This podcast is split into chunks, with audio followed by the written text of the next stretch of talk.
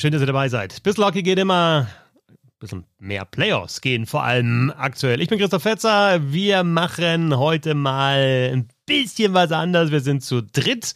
Und der eine davon, den kennt ihr, das ist der Bernd Schwickerath. Servus. Servus. Und den anderen, den kennt ihr auch, aber noch nicht aus diesem Podcast. Matthias Scholze von der Dump Chase. Hallo, grüß dich. Grüßt euch und danke für die Einladung. Sehr, sehr gerne. Natürlich Dump and Chase, das Eishockey-Magazin in Deutschland bekannt oder in den deutschsprachigen Ländern bekannt. Aber Matthias ist auch bei den Löwen Frankfurt sehr, sehr gut informiert und äh, es äh, passt ja ganz gut, dass Düsseldorf gegen Frankfurt spielt in der ersten Playoff-Runde.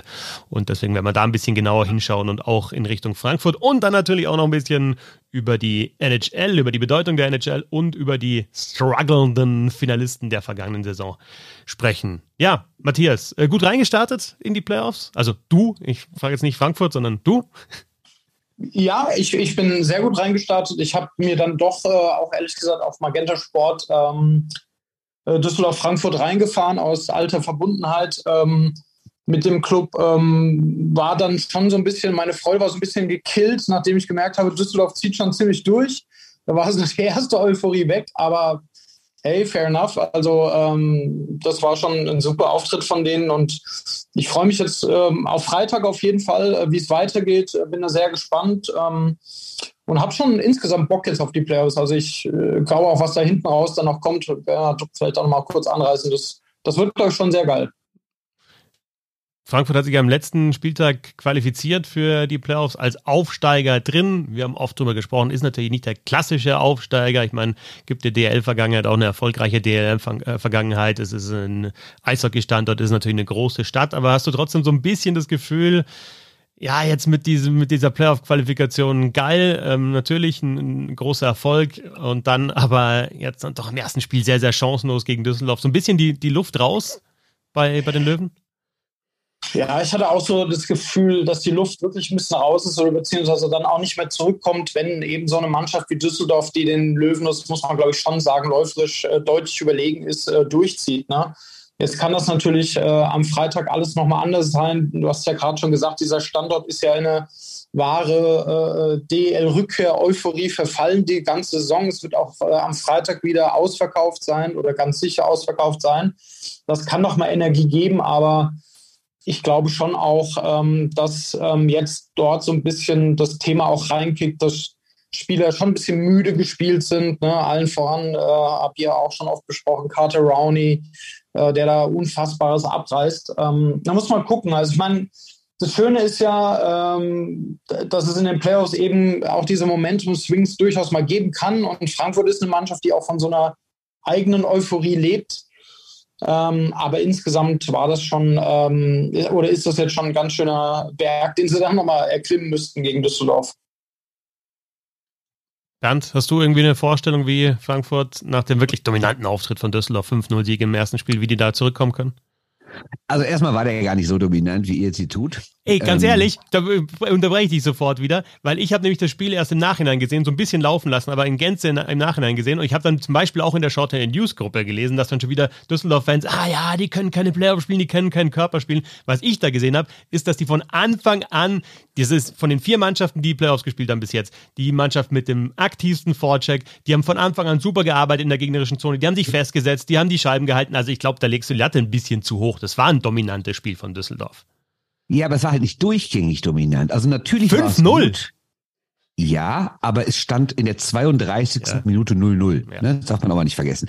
Trotzdem, das war gut, gerade der Start war gut. Ähm, aber ich fand, so ab Mitte erstes Drittel ist es ein bisschen, war so ein bisschen dieses Gefühl, was die DEG in letzter Zeit häufiger hatte. So, wir spielen ja eigentlich ganz gut, wir haben auch die Chancen, wir machen sie aber nicht rein und dann irgendwann können so ein Spiel kippen. Und das zog sich dann ziemlich hin, eigentlich bis zum 1-0. Das heißt, man kann sagen, dass die eigentlich 20 Minuten lang wirklich nicht so gut waren. Das haben auch alle nach dem Spiel gesagt. Wir haben gesprochen mit Blank, mit Bartha, mit dem Trainer natürlich, mit Roger Hansson und alle haben das eigentlich gesagt, dass in der Phase die DEG nicht gut war. Aber dann kam halt aus dem Nichts eigentlich dieses 1-0 und dann war auf einmal total da. Da hast du gesehen, äh, ohne jetzt hier Küchenpsychologe spielen zu wollen, wie wichtig es dann wirklich ist, ein Erfolgserlebnis zu haben und wieder daran zu glauben, dass man es kann. Und nach dem 1-0 sind halt alle Dämme gebrochen, sowohl bei den Frankfurtern in die falsche Richtung als auch bei den Düsseldorfern in die richtige Richtung. Aber Matthias, was hat denn die, die Frankfurter in der Hauptrunde ausgezeichnet, was sie jetzt in dem Fall nicht so bringen konnten in dem Spiel gegen Düsseldorf? Es war schon sehr oft Scheibe hinten raus, weiter Pass. Da war dann Düsseldorf aber auch wirklich eng an den Gegenspielern. Meinst du Frankfurt Pinguine oder was? Was? Ja, ja, kommen wir später noch drauf. ähm, Rowney fällt natürlich immer auf, mit Ranford auch im Zusammenspiel. Ich finde aber auch, dass Olsen einfach diese Reihe bremst. Ähm, ob Bock nochmal kommt, äh, kannst du vielleicht mehr dazu sagen. Aber diese Reihe ist natürlich unter, ohne Bock auch nicht die Reihe, die wir gekannt haben aus der Hauptrunde. Und dahinter kommt halt auch nicht mehr so viel bei den Löwen dann. Also vergleich, verglichen mit der DEG, die halt doch mehr Tiefe hat auch.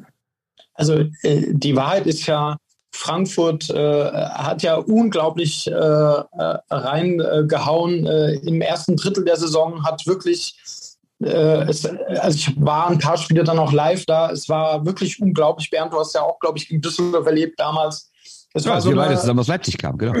genau, da war so eine, es war so eine unglaubliche Euphorie da drin und diese Mannschaft ist so gerannt und wirklich hat ihrs ihr, ihr körperbetontes Spiel ähm, durchgezogen, hat die Gegner da wirklich den Schneid abgekauft durch dieses in den Gegner reinrennen und hat dadurch äh, diese, glaube ich, diesen, das Skill-Level, was einfach auf dieser Mannschaft nicht so klar drauf ist, ähm, total kaschiert. Und jetzt merkst du einfach, dass dieses äh, Anrennen gegen den Gegner wirklich Kraft gekostet hat. Und ähm, dieses, da ist jetzt diese, diese Leichtigkeit ist ja schon eigentlich seit Mitte Saison weg. Ne? Da haben sie so ein, äh, da fing das eigentlich an, dass sie dann auch wirklich äh, die eine oder andere Niederlage kassiert haben, auch eine heftige Niederlage. Gegen Köln, glaube ich, zum Beispiel haben sie überhaupt nicht gewonnen, da kamen sie gar nicht zurecht. Also da ist so diese, diese, äh, da ist so diese heile Welt in Frankfurt so ein bisschen gebröckelt, aber man hat ja dort im Standort nie die Nerven verloren. Also es war alles immer super. Das Hauptziel, und das haben sie ja auch ähm, klar durchgezogen, wir wollen mit dem Abstieg nichts zu tun hatten, haben. Das hatten sie nicht, das haben sie bis hierhin nicht. Und irgendwie war dieser zehnte Platz jetzt ja dann der Lohn eigentlich für diesen Einsatz der Spieler, ähm, die teilweise auch wahrscheinlich auch nur DL2-Niveau haben. Einige andere haben sich ähm, wirklich nochmal empfohlen, ja dann auch wahrscheinlich für andere Engagements in anderen Clubs. Und jetzt ist diese Pre-Playoffs, das ist für den Standort an sich dort eine absolute Belohnung. Also äh, ich war am Sonntag da, auch live, hat man so die Leute angeguckt. Alle waren einfach gelöst. Man hat nichts mit dem Abstieg zu tun. Und man kriegt jetzt noch diese Verlängerung, man kriegt noch dieses eine Heimspiel. Man macht nochmal die Halle voll, man macht noch einen VIP-Bereich äh, bums voll, der ist eh immer voll. Äh, so, und dann ist das, ne, und dieser ganze Standort, für den ist das jetzt fein. Und jetzt guckt man einfach, was am, gefühlt am Freitag da rauskommt. Äh, und deshalb ist das, das alles okay und das mag auch so ein bisschen dann in der Mannschaft ähm, die, die, haben bestimmt Bock, aber da ist jetzt auch wirklich die Energie äh, nicht mehr da, glaube ich, für viele Comebacks. Du hast schon recht, Bernd. Ähm, ich fand die auch äh, im zweit, äh, ersten Drittel, äh, zweite Hälfte gut. Da war Frankfurt dann drin. Wenn da das Tor gefallen wäre, klar, ähm, hätte ich mal gerne gesehen, wie Düsseldorf sich aus der Affäre zieht. Und dann hat äh, so ein paar Kuller-Dinger eigentlich da gegen den Hildebrand, vielleicht auch das eine oder andere bisschen unglücklich. Und dann ist das Ding einfach durch. Und das, glaube ich, ist das Problem für Frankfurt. Große Comebacks, die sie ja irre, also sie hatten ja irre Comebacks dieses Jahr. Ich glaube, da fehlt einfach wirklich die Kraft und Energie jetzt, ähm, dann äh, ne, nach so schnellen Rückstand nochmal zurückzukommen. Genau. Und die Kraft fehlt vor allen Dingen, also natürlich fehlen Leute, so Nearing hat jetzt gefehlt, so ein Bock fehlt schon länger. Aber wie ihr richtig angesprochen habt, es fehlt halt die Tiefe, um das irgendwie im Kollektiv aufzufangen und das wird nur von den Vorderen quasi aufgefangen. Und ich habe mir gerade mal bei unserem geschätzten Kollegen Markus, aka leafond.net, habe ich mir gerade mal von den letzten, wie viel sind's? Ich habe 10, 12 Spiele, habe ich mir mal gerade die Eiszeiten von Frankfurt aufgerufen. Das sind allein fünf Spieler mit mehr als 20 und da reden wir auch über so einen mhm. Carter Rowney als Stürmer mit mehr als 23 Minuten. Und das, wie gesagt, nicht ein, zwei Spiele, sondern über mehr als einen Monat hinweg.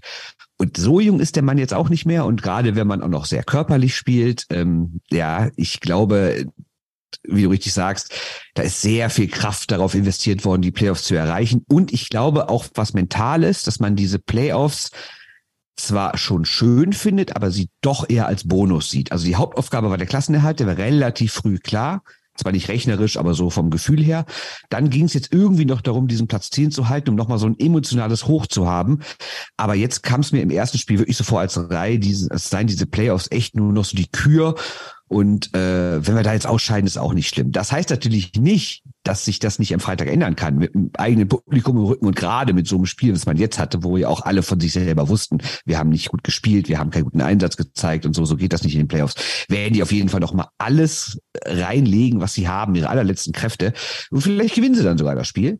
Aber ich glaube, dann wird es wiederum sehr schwer, auch am Sonntag in Düsseldorf dann zu gewinnen. Also, wie gesagt, ich sage nicht, dass die Frankfurter gar keine Chance mehr haben. Aber dieses erste Spiel hat schon deutlich gezeigt, wer hier die bessere Mannschaft ist. Matthias, du hast gerade gesagt, die Mannschaft hat Bock. Äh, weißt du da mehr als wir? Also hat sie dann Bock auch wieder am Freitag? Also Dominik Bock? Oder ist das einfach, weil da steht immer, es steht immer fraglich, es steht immer fraglich bei dem. Also äh, hast du eine Info, dass, dass es irgendwie so, dass man halt sagt, ja, könnte schon passieren und auf einmal taucht er auf oder gibt es da gar keinen dran denken, dass der nochmal spielt in der Saison? Also äh, zumindest rennt er durch die Halle. Also Frankfurt ist nicht so äh, drauf, dass sie ihn irgendwo hinten versteckt in den Katakomben. Äh, auch gegen Augsburg ist er äh, auch mal kurz im VIP-Bereich vorbeigehuscht, ist ja dort alles auch relativ offen. Also er läuft da schon rum. Das kann man aber auch als Indiz sehen, dass er eben noch nicht zurückkehrt. Also so wie ich es gehört habe, aber das wirklich mit aller Vorsicht, ähm, ist er natürlich Day-to-Day, -Day, aber äh, ich glaube nicht, dass am Freitag die große Bockrückkehr kommt. So hat es sich zumindest nicht, nicht angehört und nicht angefühlt.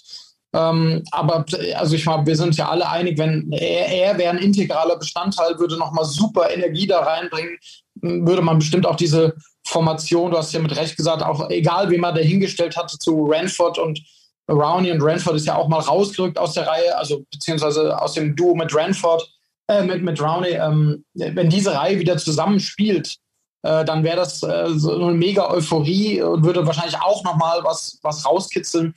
Aber ich, ich bin da sehr skeptisch, ob er zumindest in diesen Pre-Playoffs irgendwie nochmal eingreifen kann.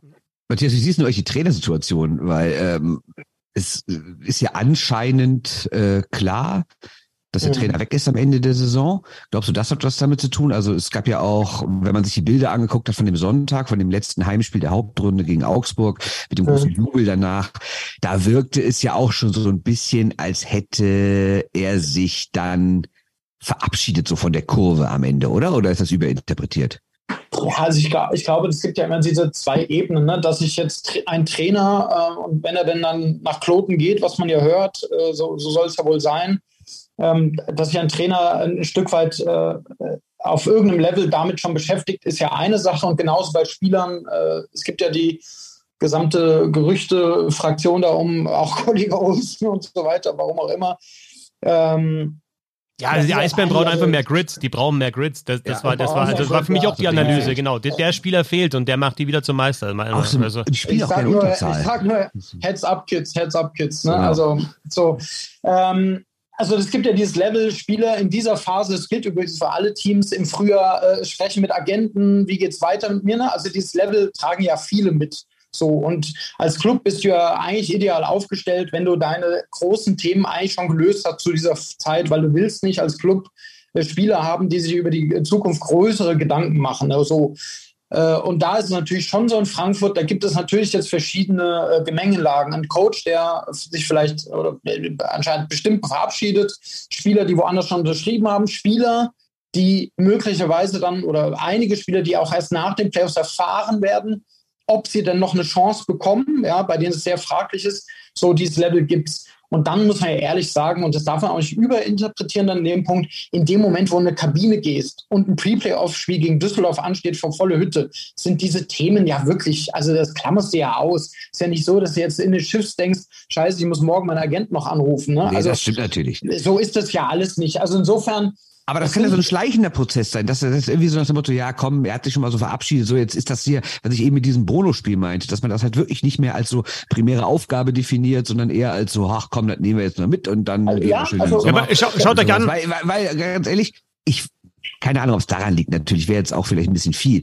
Aber ich fand, die waren auch taktisch überhaupt nicht vorbereitet. Die haben sich hinten reingestellt und lange Dinger gespielt. Die hatten überhaupt keine Idee, wie die irgendwie die DEG stoppen sollen an der eigenen blauen Linie. Die sind ja, ja einfach reingelaufen. Ja, ja, aber da muss man ja wirklich sagen, dass Frankfurt jetzt auch nicht die Mannschaft ist für die große spielerische Lösung. Ne? Also das ist einfach über die, über viel Energie, das ist über viel Kampf, das ist für, über viel Zweikampf an der Bande. Ähm, auch, auch im Brad Breitkreuz, der seine 13 Tore gemacht hat, der vom Tor dann da steht, der unglaublich wichtig ist, wenn er dabei ist. Das ist immer wieder da auch äh, unterschätzt oder erstaunlich, was er da bringt. Aber es ist natürlich für eine Mannschaft, die gut vorbereitet ist, auch jetzt nicht äh, die größte taktische Aufgabe gegen Frankfurt sich einstellen zu müssen, weil einfach die Variabilität bei Frankfurt, die ist einfach nicht gegeben. Das ist ein sehr klares Spiel, was Frankfurt durchziehen muss. Und dann brauchen sie einen guten Hildebrand im Tor, der war oft sehr gut, das muss man sagen. Manchmal vielleicht auch nicht ganz so gut, aber meistens sehr gut so. Und das sind doch diese einfachen Zutaten. Und ob das jetzt ein Bonusspiel ist, das meine ich. Ich glaube nicht, dass ein Spieler in die Kabine geht, sagt, so, das ist jetzt hier ein Bonusspiel oder irgendwas, ja. Die Löwen haben rumgemailt an ihre VIPs und die Fans. Playoff-Sensation, äh, nee, Sensation geschafft, Löwen in Pre-Playoffs. Dieses Umfeld akzeptiert das jetzt alles als Bonus. Das ist klar. Und niemand wird hinterher sagen, wenn Rüdiger Storch da seine Saisonabschlussfeier äh, macht und ein bisschen ins Mikro brüllt und alle nochmal motiviert, Dauerkarten zu kaufen für nächstes Jahr, wird niemand sagen, oh, was ein doofes Jahr. Alle werden sagen, was ein geiles Jahr. Äh, ich glaube nur, dass das halt im, in diesem Bezug auf ein Spiel, auf dieses letzte Saisonspiel, natürlich ist das im Hinterkopf mit, dass es das am Freitag sein kann. Aber ich glaube, wenn du mal loslegst, dann versuchst du deinen Stiefel zu spielen. Und da glaube ich dann eher, wie am Dienstag, wenn Düsseldorf das schafft, so ein, so ein Tempo, so eine Energie aufs Eis zu bringen, dass dann Frankfurt eher merkt, boah, das wird einfach eine Riesenaufgabe. So, also die Mannschaft.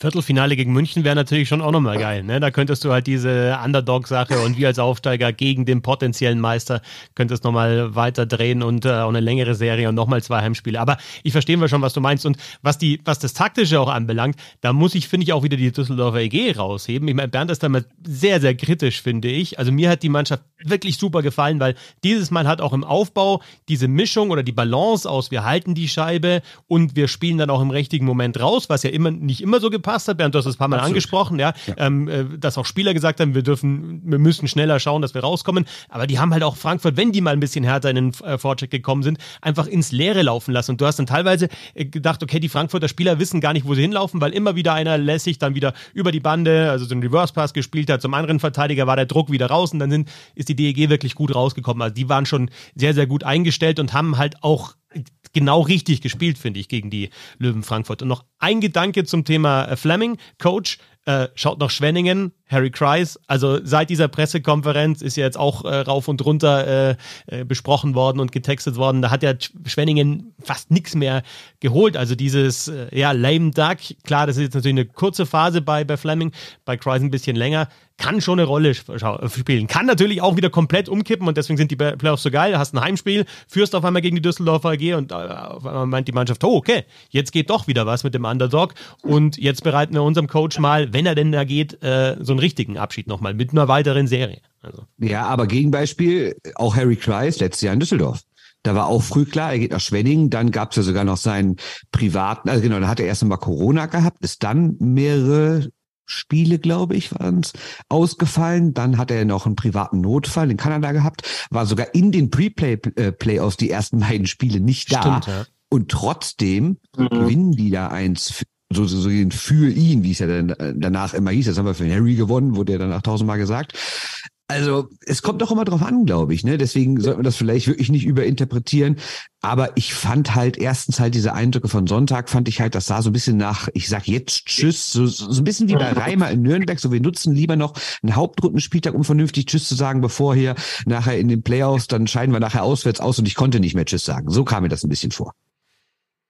Ja, also absolut, so ist es ja auch. Und ich glaube, wir, wir sind schon auf dem richtigen Weg, dass es eben diese verschiedenen Ebenen gibt ich glaube halt, wie gesagt, im Spiel hast du als Spieler diese Gedanken gar nicht. Da merkst du einfach, komme ich da irgendwie ran an den Gegner, schaffe ich das äh, oder nicht? Und da muss man sagen, war halt Spiel 1 äh, sehr eindeutig. Frankfurt war irgendwann gut im Spiel und zack, 1, 2, 3, 0. Da wusste Frankfurt oder hatte mental, okay, das, dies, das schaffen wir heute nicht. Und das wird genau das Thema morgen sein. Da glaube ich, müssen wir auch gar nicht drum herum reden. Wenn Frankfurt das 1-0 schießt, das 2-0 schießt, dann wird das für Düsseldorf äh, unangenehm dort, dann werden Absolut. die Fans äh, ausrasten, dann wird diese Mannschaft Energie bekommen. Wenn Düsseldorf das 1-2-0 schießt, äh, ähnlich wie am, am äh, Dienstag und Haugland äh, auch diese Stabilität ausstrahlt, die ja die Saison schon über weite Strecken gezeigt hat, dann wird das einfach für Frankfurt ganz, ganz schwer und dann werden die Beine schwer und müde und dann wird es eine lange Saison und dann bist du irgendwann dann einfach auch durch, sag ich mal, als Team. Ne? Und ja, kriegst du diesen letzten Push dann nicht mehr hin. Gut, dass du Haukeland ansprichst, weil für den war das auch ein ganz wichtiges Spiel. Also natürlich spielt er eine überragende Saison, alles wunderbar. Aber, was man nicht vergessen darf, er hat in den vergangenen Tagen, Wochen Sachen gezeigt, die er die ganze Saison nicht gezeigt hat. Aber klar, er hat auch mal einen Fehler gemacht. Übrigens seinen ersten großen, der war ja übrigens in Frankfurt bei dem 5-4 kurz vor Schluss. Mhm. Den darf er nicht durchlassen. Das hätte Frankfurt das Spiel gar nicht gewonnen. Aber trotzdem hat er natürlich eine überragende Saison gespielt. Jetzt muss man aber sagen, in Wolfsburg am Freitag, wo die DEG das Viertelfinale schon hätte klar machen können, sah er schon nicht ganz so gut aus. Bei dem 3-2 verliert er seinen Schläger, weil er so einen missglückten Pokecheck macht. Und dann gegen Mannheim sieht er beim 2-0 ganz schlecht aus. Da trudelt der Puck wirklich so durch seine Beine. Und es gab ja in den letzten Wochen eh schon ein paar Leute, die gesagt haben, spielt der nicht zu viel, muss der Hane nicht mehr machen, weil wir dürfen nicht vergessen, der Hane hat nur fünf gemacht und Haukeland 51 Spiele dieses Jahr. Die meisten Minuten. Für ne? DEL-Verhältnisse extrem viel. Ich ja. habe ihn ja auch mal darauf angesprochen. Da hat er dann gesagt, äh, er versteht die Diskussion überhaupt nicht. Das gäbe es eh nur in äh, Europa, in Nordamerika. Das ist ja völlig normal, dass ein Spieler 50, 60 Spiele macht. Und warum soll er das nicht machen? Und er will im Rhythmus sein, er will am liebsten jedes Spiel machen. Natürlich auch gesagt, dass so jemand wie Hane, der jeden Tag zum Training kommt, irgendwie auch mal ein Spiel verdient hat und noch mal spielen muss und das auch gut macht und die beiden sich ja super gut verstehen können. Aber wenn es ihm gehen würde, wird er einfach jedes Spiel machen. Und deswegen gab es jetzt trotzdem so ein bisschen, das heißt trotzdem, so ein bisschen die Debatte, als diese beiden Fehler kamen, hm, ist der doch überspielt, ausgerechnet jetzt, wo es so richtig wichtig wird, verliert, äh, nicht verliert, aber hat die DEG irgendwie so ein, keine Ahnung, ist ihr Torwart nicht mehr dieser Typ, der ihr alles rettet? Und deswegen war natürlich dann das Spiel perfekt für ihn, weil er direkt auch zu Null spielt. Also eine bessere Antwort kannst du ja gar nicht geben. Jetzt musste er nicht zwölf Ganzparaden zeigen, weil die Frankfurter halt nicht so viele Chancen hatten.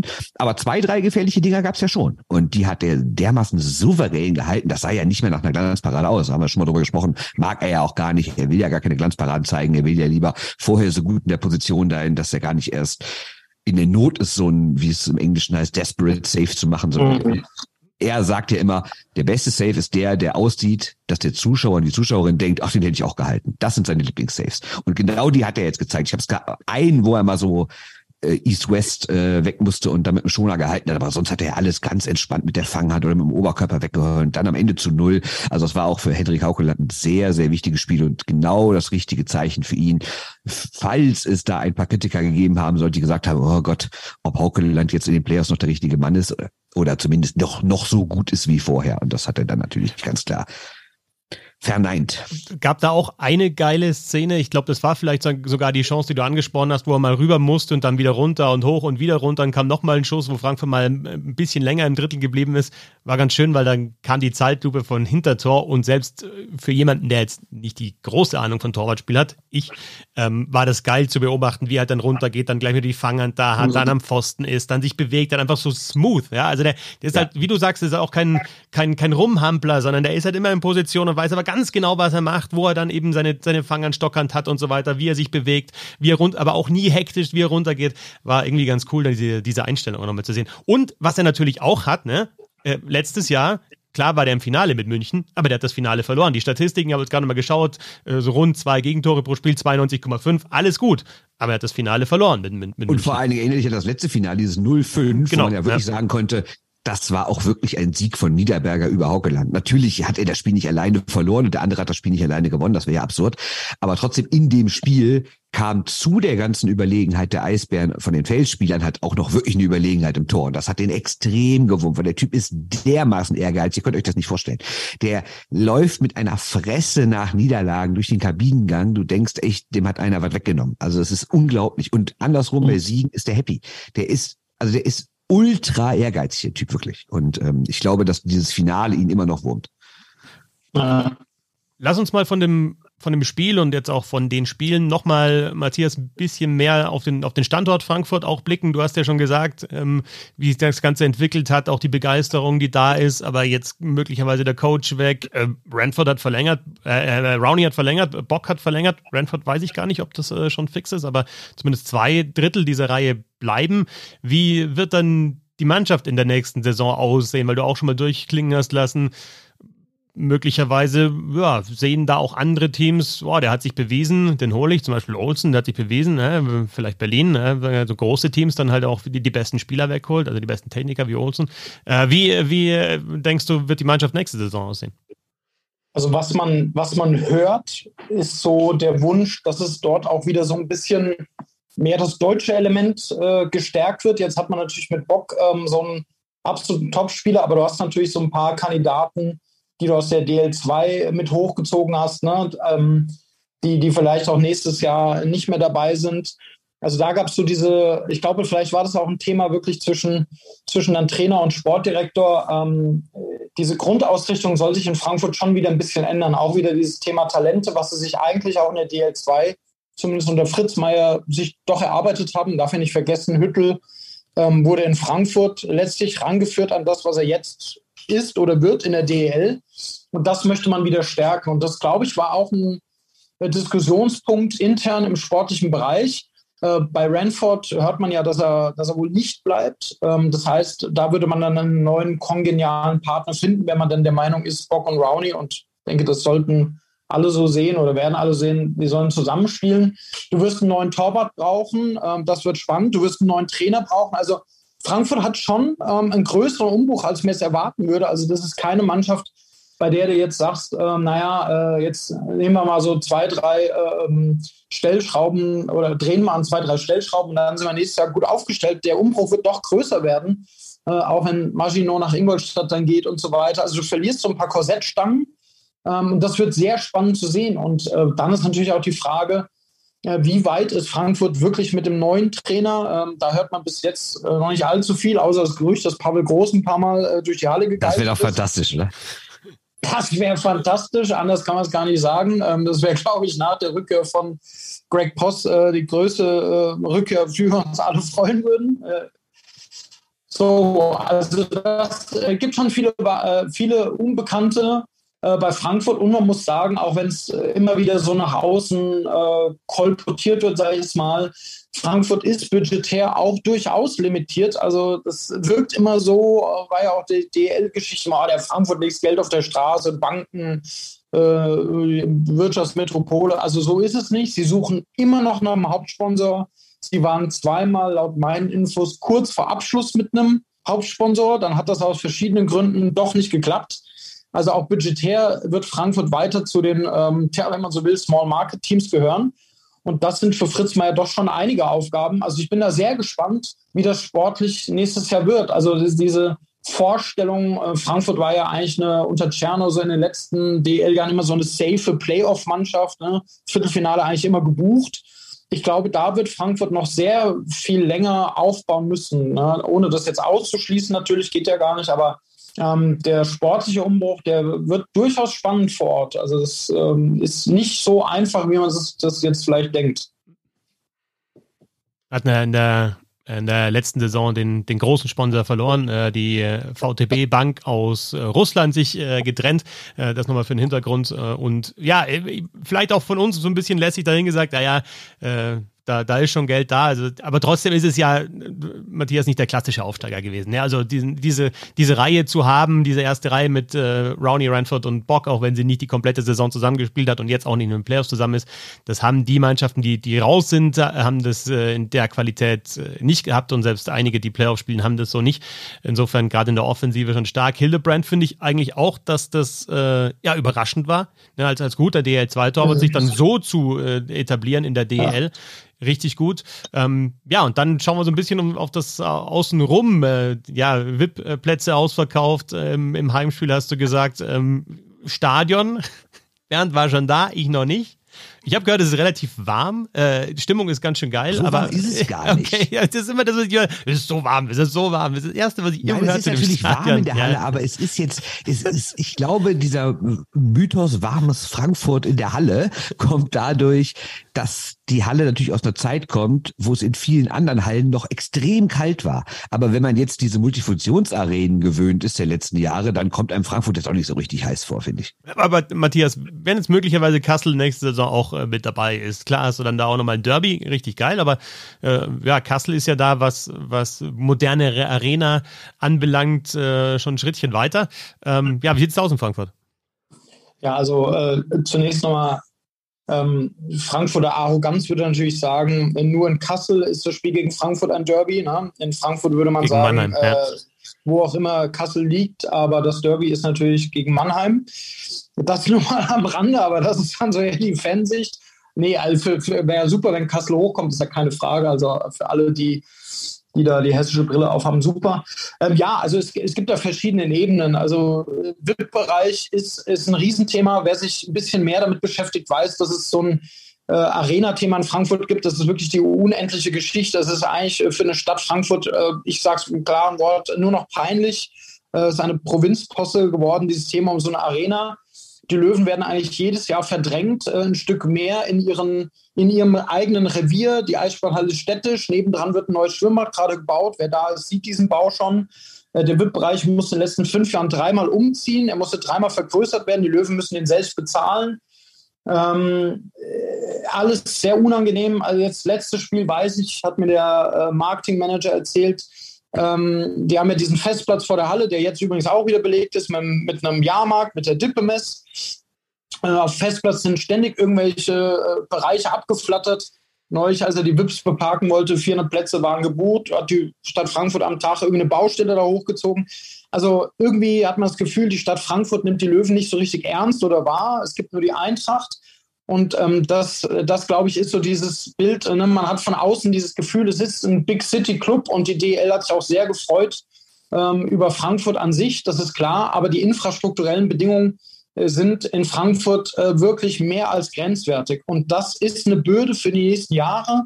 Ähm, auch die Einnahmensituation, in, ne, also viele Clubs haben integrierte Bereiche, sind dort sehr kosten äh, ja, sparend unterwegs, können da dick einnehmen über das Thema Sponsoring. Äh, die Löwen da sind da stark limitiert, ja. Und diese Halle an sich, naja, das ist alles charmant und cool und auch die Wärme, die bezieht sich meist auf den Sommer, also im August, September, wenn es da draufknallt, ist das wirklich die Hölle, weil sich das Dach aufheizt. Ähm, das ist schon richtig krass. Äh, in der, Im Winter geht das dann. Aber auch die Halle ist, äh, also man muss auch da wieder zwei Ebenen, die ist super in Schuss, die ist von der Stadt ja, Frankfurt über die Leute absolut top gepflegt, wenn man überlegt, was in Kassel vor der Monetisierung los war. Also größer könnte die Diskrepanz nicht sein zwischen zwei Hallen. Äh, die Halle in Frankfurt top gepflegt, aber sie ist natürlich auch limitiert. Es gibt keine Mixzone, die Kabinenbereiche sind eng. Wenn es die Länderspiele dort sind, äh, ist das alles schwierig. Ähm, da gibt es ja Anforderungen von der IHF mit eigener Kabine für Trainer, für das, für das. Das hat das alles nicht. Also dieser Standort ist mit dieser Halle eigentlich limitiert auf die nächsten Jahre. Und das ist nicht nur so eine ähm, Phrase, die man da trifft in Frankfurt, um Druck zu erhöhen. Es ist wirklich so. Und das wird den Unterschied ausmachen, ob Frankfurt auch wirklich wieder größer werden kann äh, und sich auch dauerhaft in der Liga halten kann. Weil ich weiß nicht, das kann auch für Frankfurt ich sehe die noch nicht so klar, wie gesagt, so jetzt da mal so locker reinrutschen, da, wo sich beispielsweise Bremerhaven jetzt seit Jahren irgendwie hält. Für mich ist das noch nicht so eindeutig. Das werden, wird sich wirklich zeigen, was jetzt da auch kommt, auch von der Politik. Ähm, aber wie gesagt, die Erwartungshaltung an, an die Stadt ist so sehr gering. Das, was in den letzten Jahren passiert ist, ist absolut enttäuschend und ähm, kann man eigentlich nur den Kopf schütteln. Ich fand auch krass, ähm, Gernot Trippke ist ja sowohl vor der Saison bei der großen Presserunde als auch jetzt letztens äh, kurz vor den Playoffs darauf angesprochen worden. Und er wählt da schon sehr klare Worte. Also ich halte ihn jetzt generell nicht für einen, der nur in Phrasen spricht. Aber bei dem Thema ist er auch gar kein Diplomat mehr, ne? Also nee, da, null, hat er schon, da, da, hat er schon wirklich, also ich kann mich nicht erinnern, dass er mal bei einer anderen Stadt das so klar angesprochen hat, dass es, also auch die Worte, ne, die er da gewählt hat, wie schlimm die Situation ist, wie unglücklich alle damit sind und wie unwürdig das für Frankfurt ist. Also das sind jetzt meine Worte, aber es ging so in die Richtung. Und gerade auch, natürlich Magenta hat da auch nicht alles so einfach, weil es kameratechnisch nicht immer so einfach ist und von der Beleuchtung her und alles. Ähm, also das ist, glaube ich, echt schon ein großes Thema und da verliert der Eishockey-Teil, also sei es die DEL, sei es Magenta, sei es die Löwen, ich glaube, die verlieren auch langsam so ein bisschen die Geduld oder zumindest sehe ich Zurückhaltung haben sie abgelegt, dass sie da irgendwie noch ein Verständnis für haben. Also es ist schon, das wird schon sehr, sehr klar angesprochen, dass wenn Frankfurt ein Erfolg werden soll über Jahre in der DEL, dann muss da was mit Nale passieren.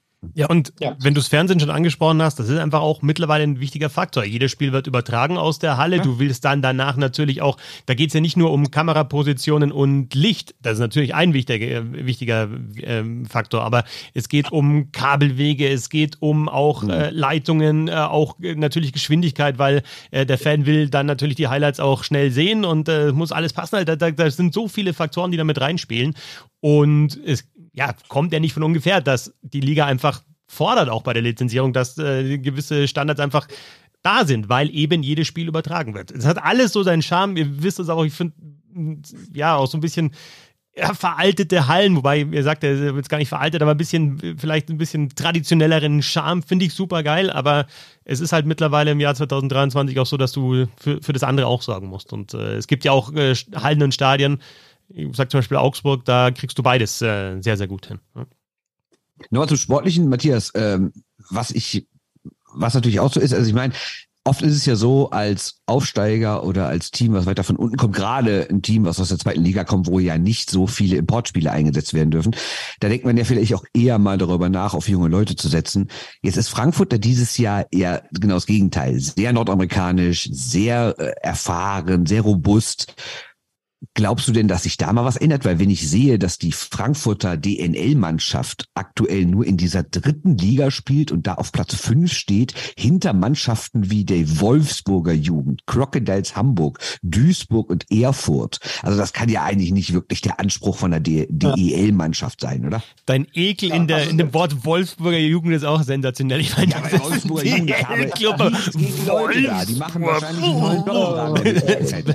Aber die Möglichkeiten sind dann immer mal, also ich meine, nenn mir einen äh, Eishockey-Nationalspieler, der mit dem Eishockey-Spiel in Wolfsburg angefangen wer hat. kürzlich ja auch bei 3 and 3 also Overtime gehört. Relativ genau, ja, genau. Ähm, nee, nee, da habe ich mit, mit, mit, mit Sven gesprochen von 3 and 3. Ähm, ist tatsächlich, der Rabe ist so, der, ich glaube, nur einer von zwei, die auch wirklich dann durch den Wolfsburger Nachwuchs gekommen sind. Und hast schon recht, aber ich fand nur dieses Wolfsburg. Egal. Ja, ich komme von der Bühne, weißt du doch.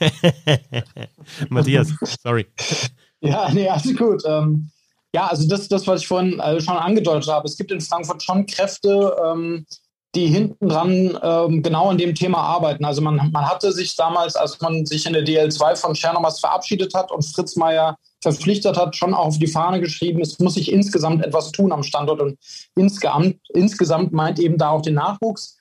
Jetzt hat man diese Politik gefahren, erstmal diese Meistermannschaft der DL2 hinzubauen. Da sind ja große Teile übernommen worden für diese Saison. So, aber genau das meine ich. Äh, Frankfurt möchte schon perspektivisch ähm, deutsche Spieler mehr und mehr integrieren. Und das ist ja wirklich eine Abkehr von äh, allen Zeiten, weil also wer Frankfurt länger verfolgt, äh, weiß, das war ja immer äh, das Mecker des ähm, Dump-and-Chase-Hockeys, sage ich jetzt mal, des kanadischen Hockeys. Äh, geprägt eben auch so ein, durch so ein Tscherno, durch die Axt von Manitoba. Äh, und die Spieler, die Talente, die da waren, allen voran, äh, wenn es irgendwelche Goalies waren, die dann hinter viel Spieler ihren Gordon sich anstellen mussten und frustriert nach einer Saison gegangen sind. Also das ist schon, das ist schon richtig. Der Standort und auch nicht nur der Sportdirektor, sondern auch, wie gesagt, so ein paar Leute hinten dran drängen da schon drauf, ähm, in der Breite etwas zu tun für den Sport, um eben auch, und das ist eben dann dieser Kreis, der sich schließt, diesen Lobbyhebel gegenüber der Stadt zu haben, dass man eben auch sagt, wir sind nicht nur eine Spitzensportmannschaft, die sich jetzt wieder hochgekämpft hat, sondern wir bieten ja auch Breitensport an. Der Nachwuchs ähm, hat sich auch wieder etabliert. Auch der wurde ja in Mitleidenschaft gezogen durch, den, durch die Insolvenz damals. Ja, also das sind alles Ideen. Man möchte auch in Frankfurt, glaube ich, vom Hessischen Verband äh, etwas mehr aufbauen und auch so eine Art Leistungszentrum ins Leben rufen und hat da einfach Ideen. Also da gibt es sehr viel im Hintergrund, was getan wird und das ist schon dann, das nimmt dann schon Einfluss. Und ein Wort eben noch zu Fritz Meier, äh, auch was ich vorhin noch anfügen wollte, man darf seine Rolle wirklich nicht unterschätzen. Also er hat wirklich aus meiner Sicht einen extrem guten Job gemacht in Frankfurt. Er hat mit viel Ruhe, mit viel Vertrauen auch der Geschäftsführung eigentlich die Ziele bis hierhin erfüllt. Und er ist auch mittlerweile, finde ich, äh, oder war vielleicht auch nie anders, er ist sehr klar in seinen Entscheidungen in Frankfurt als Sportdirektor. Also er macht da auch nicht rum. Und wie gesagt, man war jetzt nicht dabei, was zwischen ihm und äh, Trainer Gary Fleming so alles lief. Aber ich glaube auch, ähm, als er da gemerkt hat, es gibt da vielleicht unterschiedliche Auffassungen oder so weiter, da legt er dann auch nicht alles dran ran, so ein gefühlten Erfolgscoach zu erhalten. Er hat auch letztes Jahr den Aufstiegscoach nicht gehalten, der jetzt in Kassel wahrscheinlich den Aufstieg macht. Also Fritz Meier macht wirklich einen guten Job und hat mit, mit dem Ziel des Pre-Playoffs auch seine Funktion eigentlich übererfüllt, hat, hat äh, verlängert und das ist ein äh, spannender ähm, äh, Charakter, sagen wir mal, in diesem Gebilde in Frankfurt, auch weil er ja aus der DEL ähm, mit, mit verschiedensten Erfahrungen, auch nicht immer positiven, da an den Standort Frankfurt kam. Kenne ich übrigens noch ähm, aus der Duisburger Zeit. Jetzt fragt ihr, was hat denn der mit Duisburg zu tun? Duisburg hatte damals eine Kooperation mit dem TEV Miesbach. Und da mhm. war Fritz Meier teilweise auch in, in Miesbach. Und dann war es ganz interessant, dass man halt eben dann damals sogar, glaube ich, noch in der war das noch DL-Zeit, letzte 7, 8, ja, kann noch letzte DL-Zeit ähm, gewesen sein, dass er dann, dass dann auch Spieler von diesem Kader eben äh, dann in, in Miesbach auf einmal äh, dann auch gespielt haben, natürlich äh, weiter. Äh, kein Adam Curchain, der da zum Beispiel in, in Duisburg noch war, sehe ich gerade. Aber wer ist denn da aufgeteilt? Ich glaube, dass Fritz, Fritz mal dann selber auch ab und zu mal gespielt hat in Miesbach. Ähm, Christian Hommel sehe ich da noch in einem Kanal, den habe ich nie gesehen. Aber äh, äh, Fritz mal hat dann teilweise in Miesbach auch gespielt für den TV Miesbach. Ähm, lass uns ganz kurz, sehr, sehr interessant, die Einblicke, Matthias. Äh, danke dafür. Ähm, also werden wir natürlich auch weiterhin verfolgen, was da sich in Frankfurt tut über den Sommer und dann in der nächsten Saison. Lass uns vielleicht trotzdem noch ganz kurz auf die andere Serie blicken, bevor wir dann in die NHL schauen. Ähm, Sebastian äh, war ja mit dabei jetzt im kurzen Podcast nach Spiel 1 äh, und hat seine Einschätzung abgegeben. 3-1 für Bremerhaven gegen Nürnberg, äh, ein Hattrick von Urbas, äh, zwei Assists von Jeglic. Also Bernd, so das, was man kennt und auch von der Spielweise. Du hast es vorher mal kurz angedeutet. Ja, aber eigentlich eben, dass man, was man aus den letzten Wochen eben nicht kannte, weil das, das war ja genau das Thema, worüber wir tausendmal gesprochen haben dieses Jahr, wenn es um Bremerhaven ging, dass alle erwartet haben, dass die drei Slowenen wieder die ganze Last des Scorings auf ihren Schultern haben, aber auf einmal lief es ganz anders und dann kamen auf einmal äh, ja, wie gesagt, dann standen die auf einmal in der teaminternen Scorerliste auf irgendwelchen Plätzen wie drei, sechs und sieben oder sowas. Ja, weil Urbas 20 und, Spiele verpasst und, hat, knapp, äh, unter anderem. Ja. ja. aber das hat er in den letzten Jahren auch mal und war trotzdem immer ganz oben. Und ich habe gerade nochmal nachgeschaut. Urbas hat in seinen ersten 37 Spielen dieses Jahr zwölf Tore geschossen. Ja, aber das stimmt. Was ja. okay ist, aber auch nicht richtig gut. In den letzten zwei macht er fünf. Also irgendwie scheint er jetzt total da zu sein. Der hat ja schon, wie gesagt, am Sonntag bei dem letzten Hauptrundenspiel, was ja auch gegen Nürnberg ging, hat er ja auch schon zwei Tore geschossen. Und jetzt macht er drei. Also das sind keine guten Nachrichten für die Ice Tigers, dass der Kollege und Jeglic natürlich auch mit seinen Pässen jetzt, dass die beiden genau jetzt zur heißen Phase anscheinend doch wieder das machen, was alle von ihnen erwartet hatten. Ja, wobei das Geile, Matthias, ist auch an den, an den Playoffs. Äh, Nürnberg spielt jetzt zu Hause, hat also auch die Möglichkeit selber zu entscheiden, wen sie gegen die Jeglitsch-Reihe spielen lassen werden. Und ich glaube, das wird dann nicht äh, Stoa, Botnachak, wer war da noch mit dabei? Auf jeden Fall haben sich die auch ich finde es super interessant, wie Popisch diese Reihe auch nutzt. Der bringt die teilweise für einen Bulli, der Jeglic gewinnt es, Urber schießt aufs Tor, dann nimmt er die wieder runter. Drei Sekunden Eiszeit. Der bringt die teilweise für 20 Sekunden, dann sieht er, oh, okay, jetzt ändern die anderen das Matchup, der nimmt die wieder runter. Also es läuft einfach auch vom Coaching her alles über diese drei Slowenen und es ist vielleicht langweilig, weil Matthias seit Jahren drüber reden, aber es ist halt einfach so. Jeglic setzt sich durch, legt den quer auf Urbas, bam, zack, rein. Jeglic zieht in Überzahl, äh, die Nürnberger auf seine Seite, Pass kommt auf Samuelsson, rüber zu Urbas, bam, rein. Und dann noch das Empty Net Goal. Und Jeglic trifft Pfosten und Latte und es ist einfach die Reihe, die alles dominiert. Also absolut und es ist für mich auch äh, fast schon das äh, interessantere Spiel, wenn man so will, weil ich hätte, glaube ich, ähm, vor dem Pre-Playoffs, da lege ich mich fest, viel auf Nürnberg gesetzt, weil ich insgesamt den Lauf von Nürnberg auch mit den deutschen Spielern, das Konzept von Nürnberg ist ja diese Saison wirklich gut aufgegangen. Ähm, ich finde auch in der Halle ist ordentlich was los. Also die, die haben das total gut angenommen, die Zuschauer. Und ich bin mir ganz, ganz sicher, dass das genau ähm, logischerweise das Thema auch von Tom Rowe sein wird, der ja auch jetzt kein unerfahrener Coach ist. Der wird genau gesehen haben, was da los ist. Äh, dass die jetzt auf einmal rollen und genau in Spiel 1 natürlich das gemacht haben, wofür sie im Prinzip stehen, seitdem sie in Bremerhaven sind. Ein super spannendes Matchup. Ähm, ich finde es, ähm, ja, ich, ich freue mich sehr auf dieses Spiel, kann ich einfach nur sagen. Ich bin, bin wirklich gespannt, äh, mit welcher Energie da Nürnberg auch gegen diese äh, ja, insgesamt ja schon homogene Truppe in Bremerhaven dann anrennt und was sie da wirklich an Emotionen reinbringen können, um, um Bremerhaven zu kitzeln. Ich finde, Bremerhaven ist überhaupt keine Mannschaft, die die du irgendwie so in ihren Grundfesten so richtig erschütterst, zumindest in meiner Wahrnehmung. Also die, also die, die spielen so ihren Stiefel runter. Äh, der am Anfang Saison war, war der gut genug, der Stiefel für Platz 1. Aber auch jetzt, ich meine, ja, da war vieles nicht so toll vielleicht hinten raus, aber diese Ruhe dieses Standorts insgesamt, äh, und das ist ja wirklich auch noch so klischeehaft mit dem Nordischen da, ne? das, ist schon, und da muss Nürnberg ran, ja, und wenn sie das packen, dann kann das, äh, wird das, glaube ich, noch eine sehr geile Serie. Also ich bin mir ganz sicher, dass er eigentlich über drei gehen muss, zumindest in meiner Welt. In meiner Welt muss auch jede Serie immer über die volle Distanz gehen. Das ist am besten. Also was nee. du sagst, sagst mit, mit, der, mit der Erfahrung, krass ist, Bremerhaven hat mehr als ein Dutzend Spieler, die sind älter als 30, ne? Also das kommt dir in den Playoffs, glaube ich, doch schon ordentlich zugute. Ne? Und auch die, und die beiden Ältesten übrigens, äh, Oberst und Jeglitsch mit 34 und 35. Ne? Und das merkt man denen, finde ich, nicht an, aber du merkst ihnen natürlich trotzdem diese totale Erfahrung an und dass sie nichts mehr aus der Ruhe bringt. Ne? Und ich glaube, dass du in Bremerhaven trotz der guten Saisons in der Vergangenheit nicht den riesen Druck hast, dass du jetzt zwingend irgendwie ins Halbfinale kommen musst oder sowas. Also klar, Viertelfinale wäre schon ganz nett, das muss auch der interne Anspruch sein. Erinnern wir uns vor der Saison im Sonderheft der Eishockey News, da war ja sogar äh, von Stimmen aus Bremerhaven zu lesen, die intern sagen, wir wollen auf Platz vier. Das finde ich dann, fand ich dann schon ein bisschen sehr vermessen. Klar, Anfang der Saison waren sie auch gut, aber dann sind sie ja schon ein bisschen abgestürzt. Aber trotzdem glaube ich, diese Mannschaft äh, spielt relativ befreit auf. Also erfahren, die wissen, was sie können, aber diese ist, ich glaube nicht, dass in Bremerhaven die Welt untergehen würde, wenn sie diese Serie noch verlieren würden. Was halt auch immer wieder auffällt, ähm, die, die, also das System ist ja irgendwie klar, es ist auch nicht kompliziert, es ist einfach, aber es wird gut ausgeführt. Ne? Also beim Aufbau, die spielen einen Pass auf Außen, der legt ihn in die Mitte und dann nehmen die Tempo auf. Beim Überzahl, die machen. Ne? Hm?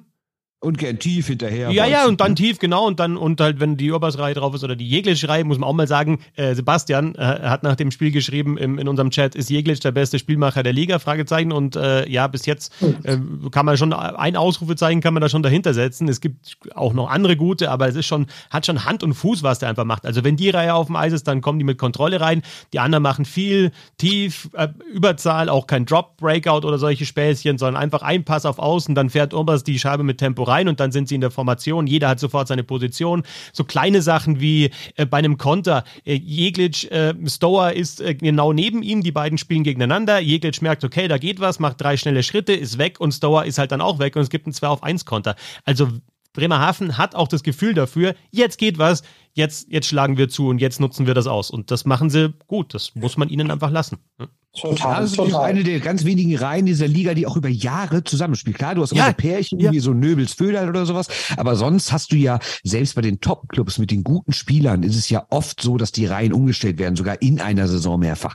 Aber die drei Burschen, die spielen ja jetzt schon seit Jahren zusammen. Das kennt man ja sonst nur aus Nordamerika. Ne? Ja, Deschaden, Plachter, Wolf war mal länger sowas oder halt dann irgendwie ja. so ein Christensen, Kahun und Mauer auch schon wieder länger her, aber auch dann ja, teilweise so auch. Nein, und ähm, genau, irgendwie, ja, Duos. Jetzt heißt es zum Beispiel, der Jasen Elis sagt, ja, er spielt jetzt schon so lange mit Austin Ortega zusammen, die zweite Saison. Also das ist dann für die Spieler auch lang, ne?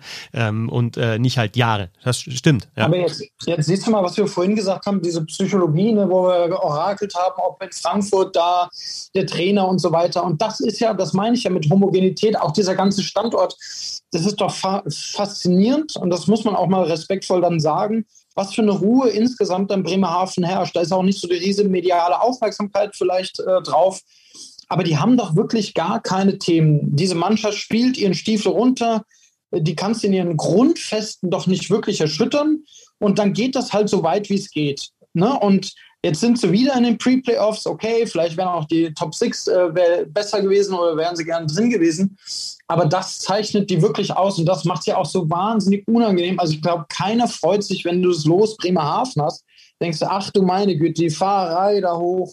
Äh, dann spielst du gegen so eine homogene Truppe, die ich irgendwie, hast du keine An Ansetzungspunkte. Was willst du als Coach? Psychospielchen findest du auch nichts im Netz, was du mal irgendwie an die Wand hauen kannst.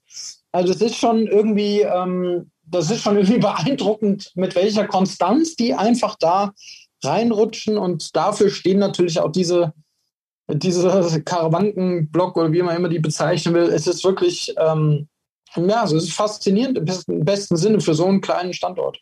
Umso überraschender ist, dass sie sich diese Virtanen-Nummer geleistet haben, ne? weil das ja. hat schon Unruhe reingebracht. Und Virtanen, wir haben jetzt Olsen den Stockstich schon angerissen vorher, also es hat ja in beiden Spielen dann auch so eine Aktion gegeben. Olsen mit dem Stockstich, der ist geahndet worden. Äh, Virtanens Haare ziehen gegen äh, Nick Welsh und er packt ihn wirklich mit den Handschuhen am Haar, zieht ihn zurück und schaut ihm ins Gesicht. Hat zwei Minuten gegeben. Ähm, also diese Verpflichtung hat aus meiner Sicht auch einfach überhaupt nicht zu Bremerhaven, zu dieser Ruhe, die sie die letzten Jahre und äh, Unaufgeregtheit, die sie gehabt haben, gepasst. Ja, also so richtig geil ja. spielt er ja auch nicht, ne? Also nee, jetzt, äh, ich, ich habe jetzt auf Twitter, gesagt, hab ich habe auf Twitter Spiel gegen Düsseldorf komplett gesehen und sonst gucke ich jetzt auf Zahlen, aber zwei Punkte, ein Tor nach acht Spielen, ja, also für einen irgendwie Top Ten Pick äh, vor nicht allzu langer Zeit in der NHL der irgendwie als Supertyp galt. Ja, ja ich habe auf Twitter geschrieben, der fällt mir also erst da. Das finde ich jetzt auch nicht, muss ich mal sagen. Ne? Fällt mir da das erste Mal auf und dann kommt eine Antwort, ja, aber der, wie der backcheckt und wie er sicher an der Scheibe ist. Ja, Alex Ehl backcheckt auch und ist sicher an der Scheibe, aber der ist halt kein Nummer 6 Pick. Also das kriegst du von anderen Spielern auch und vielleicht noch mehr Offensive. Siehe Alex Ehl. Also Spiel 3, äh, Spiel 2 erstmal, ne? Aber nicht zu weit. Spiel 2 dann am Freitagabend, äh, ist wieder so leicht versetzt, 19 Uhr, dann geht's los mit Frankfurt gegen Düsseldorf, ein bisschen früher, um 19.30 Uhr dann Nürnberg gegen Bremerhaven, die Übertragungen ah, jeweils Kulturkampffrage, wie finden wir das eigentlich, dass die Spiele um eine halbe Stunde versetzt sind? Das ist doch auch wieder, also dieses Fass, dieses Fass, das sehe ich gar nicht. Das, dieses Fass sehe ich gar nicht. Hörer dieses Podcasts, du machst das auf, ich sehe dieses Fass gar nicht. TV-Lobbyist sprechen. Als Lobbyist ist. Also, so leicht, wenn du beides verfolgen willst, also idealerweise hast du eine Zweierkonferenz natürlich aus den beiden, aus, wenn du beide schauen willst. Sonst, äh, du musst dich eh so ein bisschen für eines entscheiden. Wenn die Zeit versetzt sind, kannst du ein bisschen schauen, wenn das andere in der Pause ist. Also wa warum nicht? Also was spricht dafür zu sagen, die müssen beide genau zeitgleich anfangen, wenn es überhaupt gar keine Konferenz nee, ist? Nee, wenn das der Ausgang des einen, der Ausgang, deswegen sage ich ja, ist. Deswegen sage ich ja, ich sehe das Fass überhaupt nicht. Machst du auf und machst wieder zu, dann lass es offen, dann macht ihr das. Ich sehe das Fass gar nicht. Ich bin ja immer schon Freund des einfachen Volks gewesen. Ne?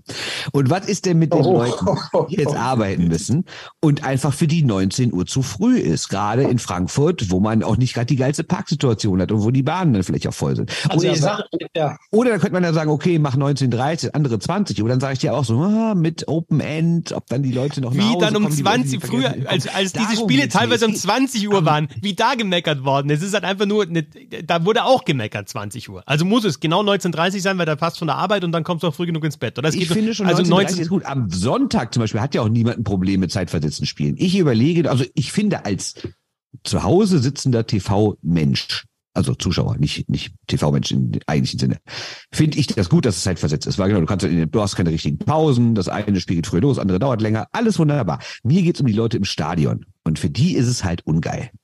Okay, guter Punkt. Ich sitze entweder auf der Couch und schaue oder bin selber im Stadion, bin noch zwei Stunden eher da, wenn ich arbeite. Insofern, ja, dann, also dann ich, danke, danke, dass du mir das Fass gezeigt hast, Bernd. Danke, dass du mir das gezeigt hast. Ich, ich erkenne es an. Nur, ich, ich erkenne nur, es an, dass es Fass gibt. Ja. Ich, sage nur eins dazu, weil ich eure Diskussion äh, sehr amüsant hier verfolge ich sage euch, in Frankfurt hat das keiner auf dem Schirm, dass um 19 Uhr gespielt wird. Das wird ein absolutes Desaster. Ich sag dir, da wird Einlasschaos. Da wird die Stadt doch noch irgendwie darauf hinweisen, oder? So, wie wir dich jetzt verstanden ja. haben. die Stadt sperrt vorher noch alle Straßen. ah, genau. 18 Einzelstreukampagne, Achtung, Löwenheim-Spiel, Playoff Düsseldorf, Pre-Playoff Düsseldorf, Achtung, jetzt schon 19 Uhr. Genau, so wird's laufen. Ja. Skandal, sag ich da nur. Soweit die DL Playoffs. Freitagabend wieder. Möglicherweise gibt es Spiel 3. Schön wäre es auf jeden Fall. Vorstellbarer aus meiner Sicht auch eher in der Serie Bremerhaven. Nürnberg, aber mal schauen, äh, wie viel Leidenschaft in Frankfurt noch zu erkennen ist und äh, wie viele Anpassungen vor allem. Die NHL wollen wir auch noch ganz kurz besprechen. Ein bisschen auf die Top-Teams schauen, die so leichte Probleme haben mit Tampa und Colorado, also Top-Teams, die Finalisten der vergangenen Saison, aber insgesamt auch so den Stellenwert dieser Liga in äh, Deutschland. Und da haben wir mit Matthias Scholze, der ja ähm, einer der Köpfe hinter der Dump and Chase ist, äh, natürlich auch einen, der, der da viel dazu sagen kann. Matthias, äh, ich höre immer wieder die Leserinnen und Leser der Dump and Chase wünschen sich auch einfach diese NHL-Themen. Und ich finde, wenn ich ähm, die, das Magazin aufschlage, ähm, erstens sind die Texte gut, Ein der viele NHL-Texte schreibt sogar hier, die sind richtig gut. Widerlicher ähm, Schleimer. aber andererseits, Matthias, du kannst es natürlich auch mit, äh, mit, mit den Bildern und natürlich auch den Stories, die es gibt, äh, gut präsentieren. Und äh, ja, das sind so für mich zwei Punkte, die dafür sprechen, auch viel nordamerikanisches Eishockey in so einem Magazin zu haben. Ja, also absolut. Für uns ist, ist einfach die Herausforderung. Wir haben ja einfach das äh, bei Dump Chase so gewählt, dass wir in Anführungszeichen nur viermal im Jahr erscheinen. Und da hast du natürlich die Situation, du könntest eine Menge Themen reinnehmen und musst eigentlich äh, sozusagen Cherry-Picking betreiben und irgendwie dich irgendwann festlegen. Ne? Und für uns ist es schon äh, auch ein bisschen Knobelei, ehrlich gesagt, immer, wo legen wir denn den Fokus hin? Ne? Weil du, du musst in der Leserschaft schon schauen, ähm, dass du irgendwie natürlich irgendwas halbwegs Aktuelles aus der DL mit hast oder irgendwelche Personalgeschichten oder äh, Spieleporträts, was wir sehr gerne machen. Gleichzeitig musst du auf jeden Fall NHL mitnehmen. Dann stehen wir natürlich auch so ein bisschen für dieses Thema Eishockey-Kultur, den Blick mal über den Tellerrand hinaus. Und dann bist du mal, wenn du unsere Rubriken abziehst, bei fünf, sechs, sieben Stories, die du frei hast. Und du hast recht, richtig angesprochen, es gab einfach Hefte, die anteilig etwas weniger NHL hatten. Und äh, das Schöne bei uns ist, bei Dump Chase, wir haben wirklich einige äh, rührige Menschen, die uns da sehr viel Feedback geben, die uns auch längere Leserbriefe, natürlich nicht postalisch mehr, sondern per E-Mail schreiben oder in Kommentare schreiben. Und da hört man einfach grundsätzlich raus oder hörten wir raus, Leute, macht noch ein bisschen mehr äh, äh, NHL und dem werden wir jetzt ein Stück weit ähm, Rechnung tragen. Und äh, für uns ist das äh, im Prinzip natürlich eine super Situation, dass die Leser ähm, uns so ein Feedback geben. Ähm, und das meine ich halt. Ne? Du wirst natürlich bei vier Ausgaben nicht immer den Story-Geschmack aller Leser abbilden. Ne? Also das ist, ist einfach eine Challenge. da hätten wir lieber ehrlich gesagt zwölf Ausgaben im Jahr. Das ist leider noch nicht realisierbar. Ähm, vielleicht kommen wir da irgendwann mal hin. Dann wird das auch einfacher, weil dann kannst du natürlich thematisch viel mehr abgreifen. Aber jetzt so eine äh, Story mit Boston, ähm, die ja wirklich eine unfassbare Saison spielen, die vor allem auch nicht so ganz vorhersehbar war. Das ist dann für uns der berühmte No-Brainer, äh, weil du natürlich dann auch in, in eine deutsche Community eines Original Six Teams abgreifst, die sich einfach sehnt, denke ich schon, das mal so zu sagen, auch nach ja, vielleicht auch gedrucktem Inhalt von ihrem Team. Ne? Das Schöne ist, dass wir im Netz alles bekommen. Das ist toll. Wir kriegen Highlights. Ähm, hat die NHL ja auch vieles umgestellt und ähm, interaktiver gemacht. Aber so ein Heft zu, in der Hand zu haben und da mal drin schmökern zu können. Und dann hast du es ja schon an äh, erwähnt. Wir legen mit dem Jan, der bei uns die Bildauswahl macht, wir legen extrem viel Wert dann auch äh, darauf, welche Bilder nehmen wir rein. Das ist nicht einfach nur mal ein Archiv aufgemacht und eins, zwei, drei runtergeladen, sondern Jan verbricht äh, wirklich viel Zeit damit, sich Gedanken zu machen, was er da reinnimmt. Äh, bei einem Team von Boston, mit Boston ist das natürlich eigentlich äh, schon per se fast unmöglich auch. Äh, da kannst du so viel reinmachen. Na, also da versuchen wir einfach wirklich so einen guten Weg zu finden und deshalb ist für uns so ein Feedback der Leser natürlich das Wertvollste, was du, was du im Prinzip erhalten kannst. Oder Abonnenten natürlich auch, die uns äh, da versorgen mit Infos oder mit Wünschen. Ich muss auch sagen, weil du gerade gesagt hast, ja, das Netz gibt alles her und als, als äh, klar war, es wird dieses Magazin geben oder es gibt dieses Crowdfunding, habe ich natürlich gesagt, geil, erstmal, logisch, ähm, je mehr, desto besser. Andererseits habe ich mir dann auch gedacht, ja, weil so viel Neues steht es dann drin. Und äh, also ich finde es einfach auch finde es einfach geil, so ein Magazin dann in der Hand zu haben und allein mal durchzublättern, irgendwie auch so zu riechen, dieses haptische, klingt jetzt vielleicht ein bisschen blöd, aber ich meine, äh, die, die, Fotos sich anzuschauen, erstmal das Ding zu nehmen, dann hast du Poster drin. Vielleicht sind wir jetzt nicht mehr im Alter, dass man sich Poster an die Wand hängt oder ich weiß nicht, ob da Obi bei dir dann auch im Zimmer hängt, keine Ahnung, aber. ja, das Instagram-Foto. ja, genau. Ähm, aber dann ja, gibt es ja auch Leserinnen und Leser, die Kinder haben, dann hängst du den Kindern da die, die Poster an die Wand oder die schauen sich das an. Also es ist äh, fantastisch und die Themen sind, äh, sind cool, also die, die, die Kombinationen sind gut. Ich finde es auch gut, dass viel NHL zu lesen ist. Ähm, Bernd, du hast ein Buch über die NHL geschrieben. Ähm, mhm. wa, wa, wo, woher glaubst du, kommt auch natürlich ja diese Liebe der deutschen Eishockey-Fans für die Liga? Denn das ist jetzt also klar sind es jetzt auch die Deutschen, aber ich, ich habe schon den Eindruck, dieses, diese Beziehung ist eher so in den 90er Jahren entstanden und es war ja damals echt schwierig, dann auch wirklich Spielbilder zu bekommen. Auch jetzt ist es zwar leichter, ne? Highlights und was ich in Social Media, Highlights, Clips, aber die Spiele anzuschauen, dann in der Nacht, haben wir vorher drüber gesprochen, aufzubleiben, da dran zu bleiben, gar nicht so einfach. Logisch ist es die beste Eishockey-Liga der Welt, aber du hast ja eigentlich auch Eishockey hier überall oder an, an vielen Orten vor der Haustür. Also woher kommt diese Beziehung äh, zur NHL? Also ich glaube, es sind drei Sachen. Das erste hast du gerade genannt. Das ist, glaube ich, der augenscheinlichste Grund. Das sind immer die besten Spieler. Also wir sehen ja auch in anderen Sportarten, dass halt die Wettbewerbe mit den Besten am besten ankommen, sei es Olympische Spiele, sei es irgendwelche Champions League Sachen, sei es Weltmeisterschaften. Das ist halt das, was die Leute interessiert. Die wollen die Besten der Besten sehen und die größten Stars. Das zweite ist, glaube ich, ähm, ja, mittlerweile gibt es natürlich auch deutsche Sender, die übertragen, aber die sind ja in der Regel nicht vor Ort und haben in der Regel ja auch nicht wie eigene Kameras da, sondern es ist natürlich auch diese Präsentation im nordamerikanischen Fernsehen, die für viele, glaube ich, eine Faszination ist. Ne? Dieses dieses mehr Show-Elemente, diese, diese vielen Statistiken, dieses Schnelligkeit, die da ist. Das ist ja schon ein anderes Fernsehen, kannst du noch besser bewerten als ich als Experte, äh, aber es ist ja schon ein anderes Fernsehen machen als hier. Ne? Und das dritte ist, glaube ich, dass das ist, erlebe ich bei vielen US-Sportfans so, also auch Leute, die Football gut finden, wobei das mittlerweile so groß geworden ist, dass er vielleicht gar nicht mehr reinspielt, aber zumindest in den letzten Jahren und bei der NHL ist es immer noch so, dass man sich auch so ein Stück weit als was Besonderes fühlt, wenn man so eine Liga verfolgt. Äh, weil so dem Motto, Fußball können alle, ne, da, da kann ich in, in jeder Situation mit jedem Menschen auf jedem Geburtstag, wenn irgendwie, keine Ahnung, es kein Thema gibt, spreche wie Fußball an, irgend, irgendjemand findet sich schon, der oder die was dazu sagen kann. Ähm, und beim Eishockey, gerade NHL, ist man auch äh, so ein bisschen in so einer besonderen Community und da stehen, glaube ich, auch Leute drauf. Ne? Also das merkst du ja sogar schon bei DEL-Leuten, so immer, dass man sich auch immer so abgrenzt. So, ja, wir sind aber besser als Fußball und bla bla bla. ne? Und ich glaube, viele stehen darauf, Teil einer Nische zu sein. Und dann, wenn die Nische dazu noch das Beste bietet von dem Sport, den man mag, und es ist nordamerikanisch spektakulär präsentiert, dann kommt da halt viel zusammen.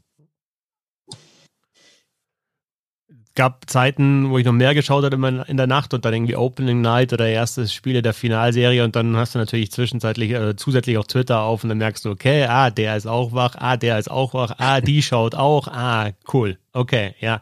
Das ist dann zwar eine, eine, kleine Community, aber es ist dann halt eben, du sitzt dann zusammen in der Nische, vielleicht nicht zusammen vor dem Fernseher, aber du weißt, okay, äh, die geben sich das aus. Das ist schon irgendwie cool. Ja, aber da sprichst du ein gutes Ding an, weil ich glaube, dass das durch Social Media noch verstärkt wurde. Also das erste natürlich, weil es alles viel präsenter ist und weil du eben nicht mehr irgendwie gucken musst, dass irgendwie mal ZDF Sonntag Sportreportage mal irgendwie zwei Minuten NHL zeigt, sondern du hast ja heute alles bei Social Media, alles verfügbar. Aber es ist, glaube ich, auch auf der anderen Seite genau diese Vernetzung, dass nämlich früher viele Leute alleine vielleicht dachten, sagten, ja, ich bin jetzt NHL, NBA, NFL, mhm. Baseball, was auch immer Fan. Und mittlerweile äh, hast du aber äh, durch äh, wie dein Handy hast du aber eine Community von bis tausenden Leuten, mit denen du das diskutieren kannst, was früher halt nicht möglich war. Und das heizt natürlich die Begeisterung dafür noch mehr an. Mhm. Matthias, kannst du das alles so bestätigen? Hast du noch. Äh, Natürlich, was soll er jetzt sagen?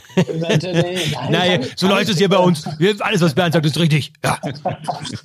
Nein, aber es ist, es ist wirklich so, und wir, wir sehen es ja, wie gesagt, auch bei unseren Lesern oder Abonnenten. Es gibt diese, diese Bubble und für uns sind ja auch diese, diese Leser, die über den äh, vielleicht DL-Club hinaus ähm, NHL verfolgen, die die Nationalmannschaften verfolgen, sind ja genau die Leser, die für uns ähm, interessant sind, ähm, die auch Dump Chase äh, sich holen. Und wenn ich überlege, wie ich Anfang der 90er NHL versucht habe aufzusaugen, sein Nachbar hatte irgendwie damals Premiere. Ich weiß noch, der hat uns einen Schlüssel gegeben, damit ich morgens um drei bei denen rein konnte und dann Uwe Krupps Geil. legendäres Tor sehen konnte. Das war so, du warst da wirklich, wie ihr auch gesagt habt, so ein Exot, dass du diese Liga geschaut hast, dann bist du übermüdet in die Schule gegangen, hast gesagt, oh, aber nach NHL geschaut. Was, NHL? Was? Premiere? Habt ihr Premiere? Nee, der Nachbar, aber der hat mich Wohnung. Also das hatte, es ist wirklich so in dieser Zeit entstanden oder hast dich so nach äh, NHL on the fly verzehrt, nach diesen Highlights und so, oh, ich habe die halbe Stunde gesehen, hast gesehen und also und ich glaube, das da ist wirklich, in dieser Zeit ist wirklich hier viel entstanden und das trägt sich rüber. Und es ist halt auch so simpel manchmal. Es ist halt die beste Liga der Welt. Äh, die Besten sind da drin und das will man sehen. So ist es nun mal. Also deshalb funktionieren diese Formate dieser Top-Ligen äh, eigentlich sportübergreifend. Du willst einfach die Besten sehen und verzerrst dich nach jedem Schnipsel. Ne? Also das, und das und noch zwei Punkte. Das Optische, diese Trikots ohne Werbung, diese großen ja, Hallen, dieses früher toll. eher so milchige US-TV-Bild und sowas. Ne? Ja. Und natürlich, dass es da auch so andere Sachen gibt. Auf einmal musst du dich mit einem komplett anderen System auseinandersetzen, mit Vereinen, die umziehen, mit irgendwelchen Drafts, mit irgendwelchen Mannschaften, die nicht absteigen können und sowas. Und das ist ja dann auch so, dann fuchst du dich da immer mehr in das System rein und dann kommen wir wieder zu diesem Nischending. Ne? Dann fühlst du dich auch manchmal, glaube ich, wie so der, der Einäugige unter den Blinden. Ne? So dem Motto, äh, ihr, ja, ja, ihr mit eurer komischen Fußball-Bundesliga, aber was ich hier alles weiß und bla bla bla. Ich glaube, das spielt schon rein bei vielen Leuten. Ja, wie du sagst, auch diese, halt, ne? auch diese, das ist ein ganz großer Teil, äh, deshalb wird darüber diskutiert, wir hatten es ja auch schon ein paar Mal im Heft, diese Trikots ohne Werbung. Es wird das ja ein bisschen aufgeweicht, so ganz, ganz, ganz, ganz, ganz, ganz leicht. Ähm, aber diese ikonischen Marken, also jetzt kann man Boston mögen oder nicht, und da scheiden sich auch die Geister dran an so einem Club, ne, Bernd? Aber ja. ähm, äh, das, äh, diese Marke an sich, Boston Bruins oder Nymphomistische Original Six, diese Logos, diese Kreationen darum, das sind ja auch für so einen Designer, äh, so einen Designfreak wie unseren Jan, der das Heft macht, das ist ein Mecker dort, weil die das ja auch so stringent natürlich durchziehen und du natürlich äh, davon träumst, in der DL so eine Markenbekanntheit irgendwie überhaupt mal aufzubauen. Ne? Also das ist schon, da, das gehört auch ganz klar dazu, diese Coolness solcher, solcher ähm, Outfits, solcher Clubs, solcher Logos. Ja. Du siehst ja auch, wie es ankommt bei europäischen Clubs, wenn die mal irgendwie so eine Retro-Night haben. Also funktioniert auch in anderen Sportarten. Also ich weiß also natürlich haben wir dieses Jahr alle gesagt, das schönste Trikot der Liga hat Nürnberg, weil dieses Traditionstrikot, ne? Und auch sonst, und der, der ISV hat ja auch wieder eins rausgebracht und Mannheim hat mal so Traditionstage oder die Haie mit ihrem Junghaie-Tag, dass sie dann mit so einem alten Trikot spielen. Äh, oder wie gesagt, auch in anderen Sportarten. Ne? Also hier, mein Fußballverein hier, Fortuna äh, Düsseldorf, hat die Tage erst wieder so ein Traditionstrikot rausgebracht, das wird reißenden Absatz finden, auch wenn der Preis mit 90 Euro eine Frechheit ist. Oder vor Jahren war doch mal irgendwie Manchester United, die an irgendwas erinnert haben. Da haben die doch auch einfach nur rotes Trikot, weiße Hose, schwarze Schutzen, sonst nichts. Da war nichts drauf, noch nicht mal ein Logo, gar nichts. Und die Dinger werden verkauft ohne Ende. Die Leute stehen halt drauf. Ne? Und 100 Pro, ja, es ist auch Zeitgeist, Retro, diese ganze Logo-Betonung. Äh, mein mein äh, englischer Lieblingsclub Arsenal, die haben auch irgendwie eins nach dem anderen so ein Retro-Style. Jetzt haben sie an Adidas-Kram noch äh, Bruce Banana-Style. Also äh, so, so Kram raus und es geht weg wie die warmen Semmeln. Also das funktioniert schon. Und weil du die Marken angesprochen hast, natürlich jetzt ähm, auch der, der Titel äh, der Story in the Dump and Chase, Big Bad Bruins, die äh, Broadway Blue Shirts, die New York Rangers, die Habs, die Leafs, die äh, Broad Street Bullies, da sind wir dann wieder bei, bei dem Artikel, den, den Bernd geschrieben hat in der aktuellen äh, Dump and Chase aus den 70er Jahren. Also ähm, ist halt sofort, dann weißt du sofort, was ist gemeint und du hast halt dann einfach auch das Bild dann dazu und du hast diese Trikots, also allein schon diese Blau und Rangers Schriftzug ist, lustig, ist einfach ansprichst, weil da habe ich ehrlich gesagt noch nie drüber nachgedacht, dass das in der DL ja gar nicht gibt. Also ich meine, im Fußball gibt es ja, sei es Kaiserslautern die roten Teufel oder Schalke die Königsblauen oder die Knappen oder sowas, ne? Aber die Jungs aus der Quadratestadt, die Jungs ja, aus der Seidenstadt ja, und so, dann hast du genauso, ja. Die roten ja, Bullen, also, die roten Bullen, Tradition genau, seit 1919. Daran, weil die 17. ganzen Eishockeyvereine eh schon Tiernamen haben, wobei ich meine, in Nordamerika haben sie teilweise auch aber nochmal einen Spitznamen, ne? ja, aber bei uns ist dann immer der AEV, der EHC, da, da, da gehst du halt eher über die, die über die, die, die, die, Vereine einfach, ja, und, und die Abkürzung, ne? Die Faszination für die NHL bei uns natürlich auch groß und vielleicht mal ganz kurz der, der, Blick auf die aktuelle Situation. Äh, ich habe es ja gesagt, äh, zwei Mannschaften, die sehr erfolgreich waren in der vergangenen Saison, nämlich äh, die beiden Finalisten, Colorado und Tampa, kommen jetzt, also jetzt nicht so, dass die komplett abgestürzt sind, aber ja, andere sind jetzt aktuell mehr im Gespräch, was eben Kandidaten fürs Finale anbelangt. Und gerade bei Tampa, Bernd war halt schon in den letzten Tagen ganz interessant, dass John Cooper da extrem durchgegriffen hat und seine großen Stars, ich meine, die, die Mannschaft wird seit Jahren getragen, natürlich von den Namen Kucherov, Point, äh, Stamkos in der Defensive Hetman, dass er halt die äh, teilweise gebencht hat. Und das ist dann schon mal ein sehr, sehr deutliches Zeichen. Und ich glaube auch eins, wo das Coach ein sehr, sehr gutes Gefühl auch für deine Mannschaft haben musst. Ich habe gerade mit dem Kollegen Lars Marendorf nochmal geschrieben, ähm, der nochmal mit ihm, ja, NHL ja auch sehr, sehr intensiv verfolgt, nochmal gefragt habe, ah, so in die Richtung hat es das schon mal gegeben in der Saison und dann hat er mich daran erinnert, ja, Sheldon Keefe äh, im Oktober mit Schmarner bei den Toronto Maple Leafs. Also es ist natürlich schon ein Zeichen, das du setzt, aber da kannst du dir also mit deinen besten Spielern auch sauber verscherzen, Bernd. Ja, finde ich auch. Und äh, also das ist ja wirklich die, mehr oder die allerletzte Karte, die du spielen kannst, dass du deine größten Namen draußen lässt. Und wenn wir jetzt mal das unmittelbare Resultat davon sehen, ist es ja nicht so geil gelaufen, weil äh, Cooper, also Tampa hat diverse Niederlagen Folge gehabt, ich glaube fünf waren's. Dann haben sie, dann hat Cooper halt die drei rausgelassen oder zumindest im, im letzten Drittel gebencht. Und da denkst du, okay, nächstes Spiel kommt die Reaktion. Und was passiert? Du verlierst 0 zu 6 in Carolina, hast irgendwie nur ein Drittel der Torschüsse oder sowas, bist völlig chancenlos. Und das war ja bestimmt nicht die Antwort, die sich Cooper davon erhofft hatte. Zugegeben, seitdem haben sie jetzt mal wieder ein Spiel gewonnen. In dem hat Kutscherow dann auch, glaube ich, drei Punkte gemacht, zwei Tore oder so. Es ist jetzt nicht so, als wäre diese Mannschaft gebrochen, aber ich fand auch so, boah, okay, das ist schon echt hartes Zeichen, solche, solche Psychospielchen jetzt anzufangen und vor allen Dingen ja nicht nur das zu machen, sondern danach gab es ja noch Interviews mit ihm und er hat ganz klar gesagt, dass die das Compete-Level nicht hatten und dass sie eigentlich in 99,9 Prozent der Fälle die Leute sind, die den positiven Unterschied machen. Aber er hatte in dem Moment nicht das Gefühl, dass sie wirklich in der Lage seien, das Team gerade aus dieser Krise rauszuführen. Und dann lässt er die komplett draußen, seine drei besten Punktesammler.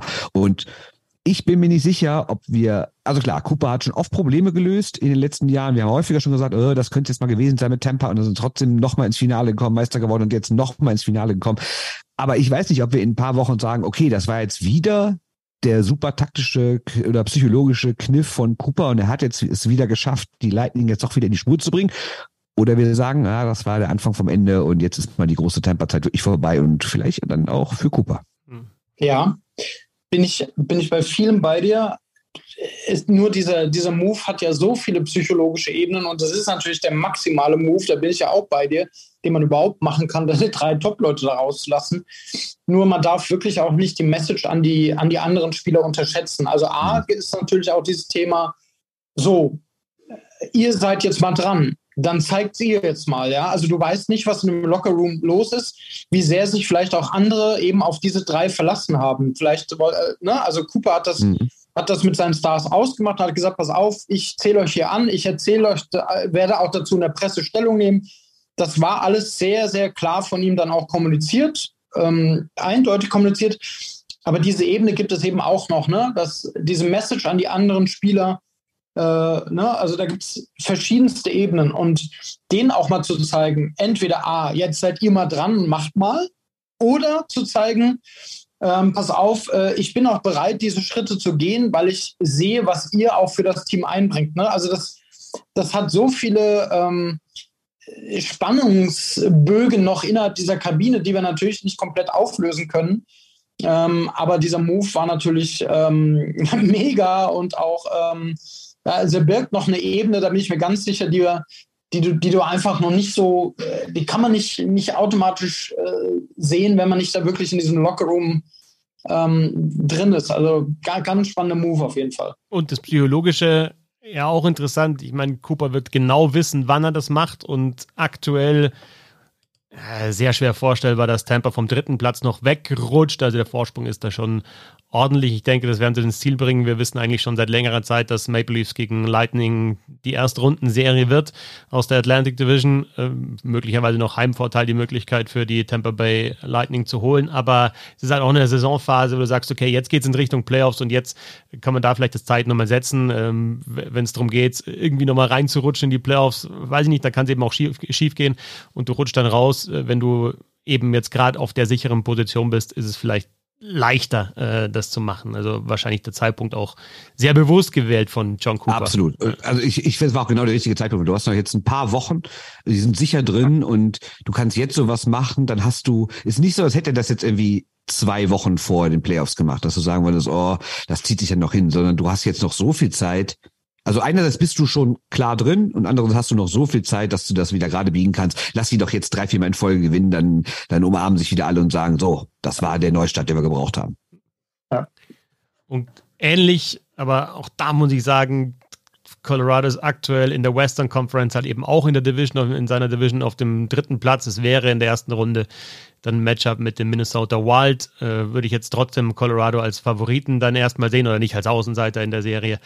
Und dann ist es ja im Westen sowieso äh, deutlich, ja nicht deutlich leichter, würde ich jetzt nicht sagen, aber es gibt nicht so viele Mannschaften, die sich dann äh, bewerben um, um das Finale. Es gibt viele Mannschaften, die sich bewerben, aber die, die Leistungen kommen aktuell aus dem Osten äh, deutlich besser. Wer sich äh, intensiver noch mit der NHL beschäftigen will, der bekommt äh, heute Nachmittag einen NHL-Newsletter oder Abend äh, vom Kollegen Bernd Schwickerath. Abend, Abend, ja. Da wird es dann auch nochmal genauer eben um äh, die Lightning und um die Avalanche gehen, oder? Bleiben wir bei den Themen. Ja, jetzt nicht viel und, genauer als ja. das, was wir hier besprochen okay. haben. Ehrlich gesagt, äh, nutze ich einfach das, was du eben gesagt hast. Schreib das nochmal nieder und hat mir eine schöne Recherche gespart. Du bist eine Marketingmaschine, machst jetzt Werbung für den Newsletter, in dem genau das gleiche drinsteht, was wir jetzt gerade besprochen haben. Nee, aber es geht auch noch. Punkt. ja, genau, ja, diverse genau. Punkte, aber ein Punkt davon. Ja, genau. Es geht die anderen Themen werden euch wieder die Schuhe aus rausziehen.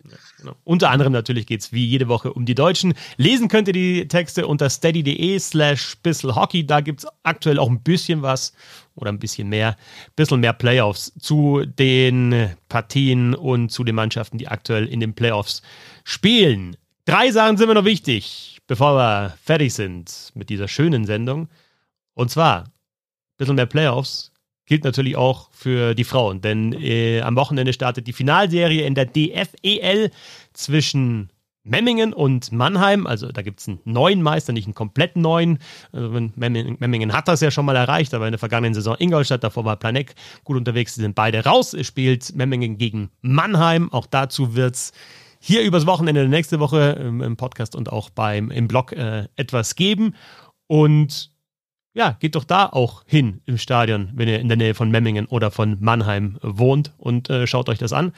Ähm, ich muss selber sagen, äh, überhaupt kein erhobener Zeigefinger. Wir haben es auch ein bisschen vernachlässigt jetzt in den vergangenen Wochen. Ja, es ist Playoff, so ein geiles Wochenende und äh, überall geht's rund, aber in der, bei den Frauen wird auch gespielt. Und ähm, das ist jetzt in dem Wochenende auch so der Fall. Und äh, unser Versprechen oder mein Versprechen ist, dass es bei uns auch weiterhin stattfindet. Und äh, ja, muss, muss mehr werden, ganz ehrlich. Äh, gestern war Weltfrauentag, oder? War es gestern? Ja, habe schon wieder gedacht, okay, was machst du jetzt da auf Social Media, ja? Ich weiß nicht, wie es euch da geht. Da machst du, oh, alle so toll, ihr seid die Tollsten, ja, ihr, ihr zieht unsere Kinder groß und arbeitet gleichzeitig noch und habt äh, alles unter Kontrolle, ja, und dann macht ihr auch noch mit unserem Blödsinn auch noch mit, ihr seid die Allerbesten, das ist halt auch irgendwie, aber ähm, ja, mehr Sichtbarkeit. Einfach wichtig. Hier im Podcast gibt es die Sichtbarkeit ähm, wieder mehr. Äh, Habe ich mir ganz, ganz äh, groß vorgenommen. Und äh, wie gesagt, äh, nimmt die Kinder mit, äh, geht äh, zu den Frauen in die Playoffs und zeigt auch den Kindern, äh, dass äh, Frauen Eishockey spielen und zeigt euren Töchtern, dass sie selber auch diese Sportart ausführen können. Absolut. Und wir werden ja auch, auch da nach Nordamerika gucken, weil da sind die Entwicklungen ja weiter vorangeschritten. Natürlich auch alles nicht gut, haben wir schon oft drüber gesprochen mit den Ligen, mit der Gewerkschaften, alles, aber auch da, wer weiß, wie es sich da entwickelt und ob, äh, ja, das werden wir natürlich auch weiter beobachten. Gab jetzt auch gestern, ich weiß nicht, ob es gestern noch bekannt geben, äh, gegeben wurde, ähm, von der Hockey News, ähm, äh, mal schauen hier. Nee, nee, von der, von der, von der Writers Association. Genau, von der Writers Association, so ist es, genau. Die Writers Association, das war ein Tweet von äh, Ryan Kennedy, oder genau, the Professional mhm. Hockey Writers Association um, is set to establish a women's chapter and increase partnerships with the professional women's hockey leagues in the very near, near future to ja, better support. Schande, dass das 2023 erst passiert, ja, genau. ne? Ja, ist es, auf jeden Fall. Ja ist es, aber es passiert und es sind dann auch mal Clips von Nela Lopuschanova zum Beispiel im Internet äh, zu sehen, die dann halt 15 Tore in einem Spiel, aber halt einfach auch äh, geil alles gespielt, muss man ganz klar sagen. Das war die eine Sache. Ähm, die zweite Sache, ähm, Mike Lemser, ihr habt das mitbekommen, auch in den sozialen Medien, Spieler der Star Bulls Rosenheim, ähm, schwer verletzt im Spiel, äh, tragische Geschichte. Es gibt die Möglichkeit, da auch äh, ihn zu unterstützen. Und die, ähm, die, die Star Bulls haben natürlich auch Werbung dafür gemacht, beziehungsweise haben darauf hingewiesen. Und äh, alle, die spenden können, sollten das auch und noch ein kleiner Hinweis, weil auch heute wieder die Statistiken von Markus Thema waren und weil wir auch über die NHL gesprochen haben und weil ich immer wieder Nachfragen bekomme, wenn ihr da über die Eiszeiten sprecht und so weiter und äh, wer hat die meisten Clutch Goals und so weiter, woher ist das eigentlich? Le Affont, also man kann es auch Leaf-Fan lesen, aber ich glaube, das ist kein Fan der Toronto Maple Leafs. Also Le Affont, L-E-A-F-F-A-N.net, da gibt es die Statistiken und ähm, ich, sage es immer wieder, aber auch zur Vorbereitung auf die Spiele. Und wir hatten es gerade bei NHL, viele Statistiken und viele Zahlen und Eiszeiten kannst du dir raussuchen. Das kannst du mittlerweile in der DEL fast besser oder du kannst es besser, was zumindest, wenn du den einen Platz nimmst, als auf der Seite der NHL, nämlich bei markusleaffont.net. Vielen Dank dafür. Gut, dass du es ansprichst. Natürlich bleibt auch Markus Seite bei mir nach wie vor die erste Quelle. Aber in den letzten Tagen hat sich auch was auf der offiziellen DEL-Seite getan.